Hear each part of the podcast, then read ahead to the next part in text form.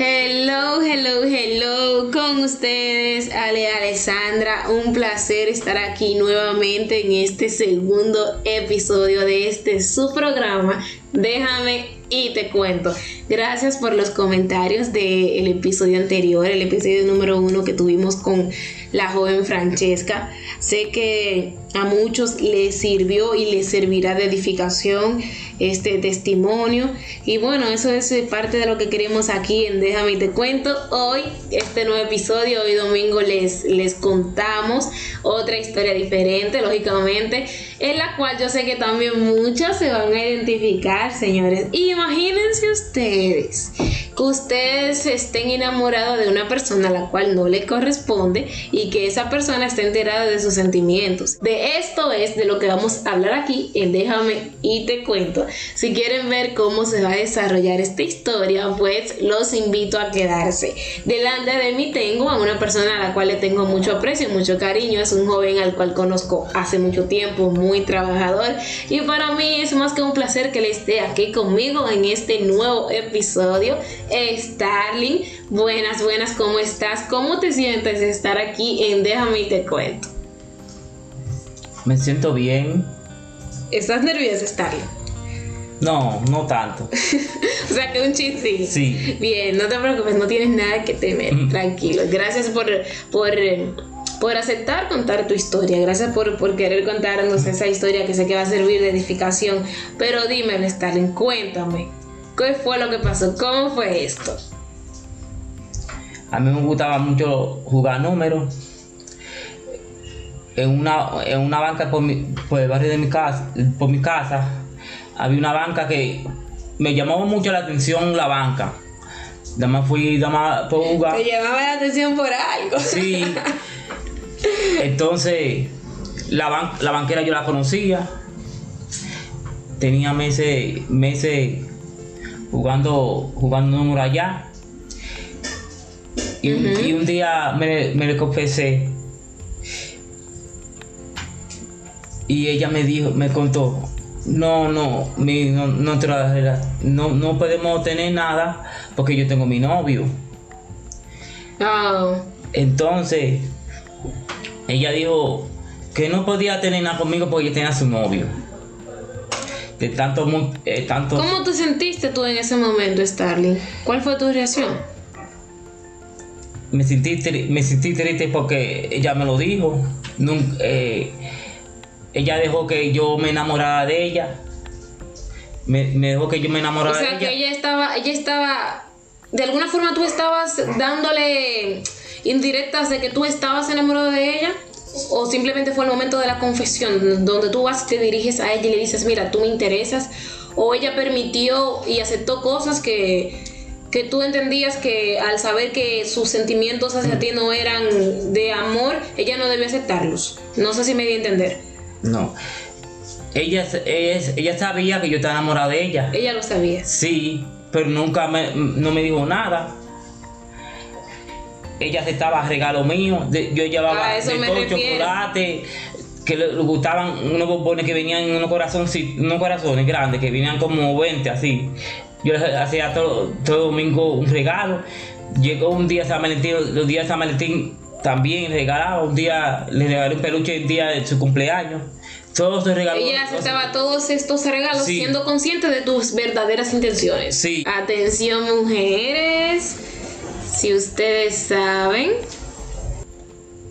Entonces, Starling, tú estás diciendo que ella te rompió el corazón. Ajá. ¿Te sentiste cómo exactamente? Descríbenos ese sentimiento. Me rompió, me, me rompió el corazón de una vez, se me fue todo, el alma entera se me fue. que total que había, en la banca había un par de sillas que la gente se, se- iban y se sentaban. Ahí Ah. yo ca- caí sentado. Lo que ella me dijo. Ay, ay, ay. Atención, atención, mujeres. Miren cómo Starling quedó aquí con el corazoncito roto. Si usted sabe que un hombre le regala bombones y platillos y que usted conoce sus intenciones reales y que usted no está interesada de esa misma manera, pues entonces no le haga eso que le hicieron aquí a nuestro amigo Starling. Evítele ese dolor a ese, a ese joven, a ese caballero. Starling, cuéntame, ¿y qué más pasó? Tú me habías comentado que ella te había presentado a alguien. ¿Cómo fue eso? No que me la presentó, ella me, ella dijo que me la iba a presentar. A, a no ella verme, no a ver, no verme yendo a comprar números allá en la banca de ella, yo cambié de banca. A cambiar de, yo de banca, ahí fue, ahí fue que yo conocí a la prima de ella. Ella no fue la que te presentó a su prima. No, ella me dijo que me iba a presentar, me, me iba a presentar a alguien. Ok. Entonces, como ella me rompió el corazón, la solté, la solté, la solté en banda. Entonces, dejé de comprar números allá. Como abrieron una banca un chismo para abajo, nueva. Digo, jugar a ver si la suerte se me cambia. Y tú comenzaste entonces a entablar una relación con su prima, la prima de la muchacha que te gustaba. Sí, ¿Qué tiempo duraron en esa relación? como tres años. Oh, vaya, duraron un tiempo razonable, se podría decir. ¿Y cómo se desarrolló esta relación Starling? Se desarrolló bien. eh, ella nunca me llevó a su casa. Después es que yo me doy cuenta de la niña. Ah, tenía una hija. Sí, ¿Qué edad tenía la hija? tenía como, cuando ella tenía cinco años. Cinco años. Sí. Y duraron tres años en la relación, es decir, que de cinco años ella pasó ocho años. Ujú. Ella creció de alguna forma, tú podrías decir. Que yo era como su papá. Ella creció pensando que tú eras su padre, Ajá. literalmente. Sí. Wow. Sí. Y ta- eh, ella pensó que yo era su papá. De los cinco años, ella pensó que ella no me había visto.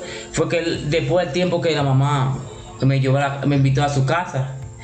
Porque nosotros teníamos una relación fuera de allá, de su casa. Porque la niña nu- nunca iba a la casa de ella, estaba en la mamá de la muchacha, de su abuela. Yo visitaba la casa, pero nunca estaba la niña. Un día, pues se da que viene la niña que la trae la, la mamá, la abuela. Y ella subió para arriba, entró y me vio, pero Con cinco años. sí, con cinco años. Y ahí entablaron también, aparte de tú estar entablando una relación con su madre, también se, se, se entabla una relación con su hija. Entonces, ¿cómo fue esta separación entonces de, de la hija, tanto como de la madre? Pero me refiero a la, hago énfasis en la niña, porque con cinco años ella pensar que su papá es un hombre que no es su padre Mm. y tener esta separación es un golpe muy fuerte emocionalmente. ¿Cuál fue su reacción en ese momento? Y la tuya al separarte, al ver que la relación lastimosamente terminó. Un poco triste porque ella pensó que yo la iba a abandonar a ella. Lo que pasa, de un barrio a otro yo iba para allá, para allá, para casa de ellos. Ya entendí. Bueno, Starling, Mm. eh, gracias, gracias por la historia. Estas historias de desamor son normales, es decir, suelen pasar muchísimo. Yo creo que muchos eh, hemos sido testigos de cosas que le ha pasado a personas cercanas a nosotros así y otros lo han vivido en, en carne propia. Es lastimoso, pero son cosas de la vida que tienen que pasar. A ustedes les digo, si le han roto el corazón, pues no se preocupen, porque siempre está una persona ideal, una persona correcta por ahí esperando a que usted llegue a la puerta. Así que ánimo, no pasa nada. La vida sigue, las cosas siguen. Starling siguió adelante con la relación, según me estaba contando anteriormente. Él me comentó que la relación se fracturó por las varias mudanzas que él tenía, pero que como quiera. eh, ellos seguían en comunicación. Bueno, gracias por contarnos tu historia y un placer que hayas estado aquí en este programa de Déjame y te cuento. Gracias. Gracias a ti. Aquí tengo también a otro invitado, claro que sí, el cual está aquí. Es una persona que también le tengo mucho cariño y mucho respeto. Una persona que él se, eh, se diversifica mucho, él es muy versátil en algunas cositas. Entonces, Juan Carlos, un placer tenerte aquí en este segundo episodio de Déjame te cuento cómo te sientes. Vale, muy bien, gracias a Dios. Tranquilo y emocionado de estar aquí en esta parte compartiendo con vosotros. Así que Ah, como alguien muy intrometido, he venido aquí a, ¿sabes?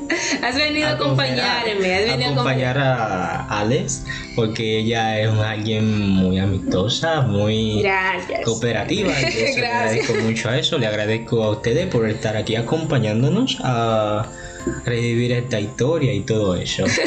Juan Carlos, Juan Carlos, déjenme contarles. Aquí también tengo a Starling, no creo que Starling se me ha ido. Por aquí está. Eh, Juan Carlos eh, me ha invitado a mí en forma de chiste, señores, y todo eso. eh, varios acentos. Por ejemplo, Juan Carlos, imítame el acento de España. Como que por cierto, ya como ustedes han podido ver, él comenzó, señores, la intro imitando el acento español. O sea, él se fue, él, antes, él se me adelantó y comenzó a imitar él solito sus acentos. Cuéntame, Juan Carlos. Claro, porque esa es mi autenticidad de presentación, o sea, es algo la cual me identifico. Me gusta, me encanta. Es- ¿Qué tú piensas de eso, Starling? ¿Qué tú piensas de eso? Está bien. O sea, el chico le dice que está bien que yo esté hablando eso, pero bueno. Y el argentino, a ver, Argentina. Los argentinos hablamos con mucha esencia. Con un Eh, cantico, el argentino habla con un cantico. Imítame el francés ahora, Juan Carlos. Ah, je parle Te francés. voy a ayudar en francés. Algo impresionante, Te como voy a ayudar en francés, te voy a ayudar en los francés. franceses, es que nosotros hablamos muy romántico. Somos Algo, algo que notar, algo que notar. Eh, eh, ese, ese interesante, como en cada país existe, lógicamente, un acento diferente. Eso nos invita a la reflexión de, de, de lo diverso que somos los seres humanos y de aceptarnos entre las culturas. Es importante aceptarnos entre culturas. Yo creo que eso nos hace más humanos y nos hace ser más empáticos con la forma de relacionarse del otro. Entonces es muy interesante como cada país tiene diferente, diferente acento, diferente comida, diferente música. Aquí en Dominicana, por ejemplo, somos, somos chicos, ustedes lo saben, locos, Claro.